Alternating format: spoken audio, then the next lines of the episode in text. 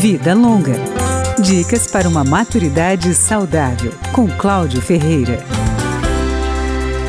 A catarata afeta o cristalino do olho, uma lente localizada atrás da pupila. Ao longo do tempo, essa lente fica mais opaca e mais embaçada, prejudicando a visão, como explica o oftalmologista Jonathan Lake. O cristalino ele passa por um processo de crescimento e enrijecimento. E dessa forma, ele vai perdendo a função dele, que é fazer o foco para perto. A perda de visão que pode causar catarata aparece depois dos 40 anos. E a solução é tratá-la em seus estágios iniciais. Tabagismo e diabetes podem acelerar a doença.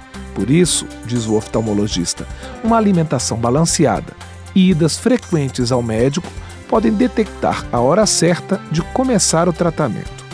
Se a qualidade de vida do paciente já está afetada, esta é a hora. A catarata, ela afeta os dois olhos, mas não necessariamente os dois olhos ao mesmo tempo. Realmente, um olho pode ter uma catarata mais acelerada do que o outro.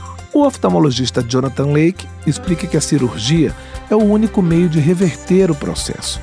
A catarata é a principal causa de cegueira tratável.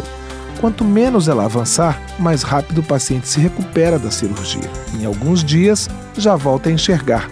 Continua usando colírio durante 30 a 45 dias.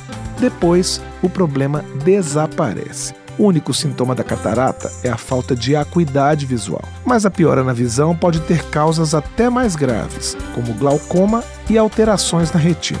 Mais um motivo para procurar um médico. A catarata precoce se manifesta no período entre os 55 e os 60 anos. A partir daí, ela pode aparecer em idades mais avançadas, sempre com a perspectiva de um tratamento tranquilo. Vida Longa, com Cláudio Ferreira.